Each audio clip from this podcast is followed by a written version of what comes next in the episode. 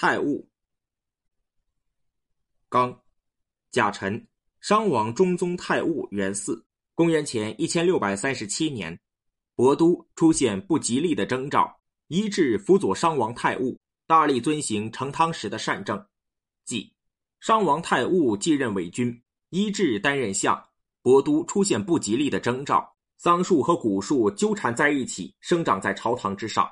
一夜之间便长到一人怀抱那么粗，太悟恐惧，询问医治。医治说：“妖异战胜不了有德之人，如今出现这种情况，恐怕是大王之政有失德之处吧？请大王修养德性。”太悟听从了医治的劝告，大力遵行先王的德性。过了三天，那不吉利的树便枯死了。刚，丙午，商王太戊三四。公元前一千六百三十五年，诸侯都前来朝献。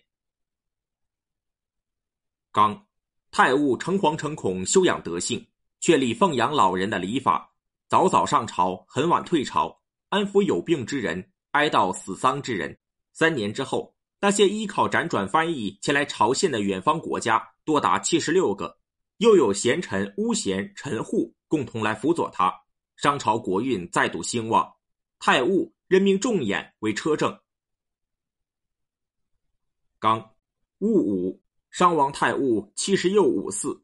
公元前一千五百六十三年，商王太戊崩逝，庙号中宗，其子仲丁继位。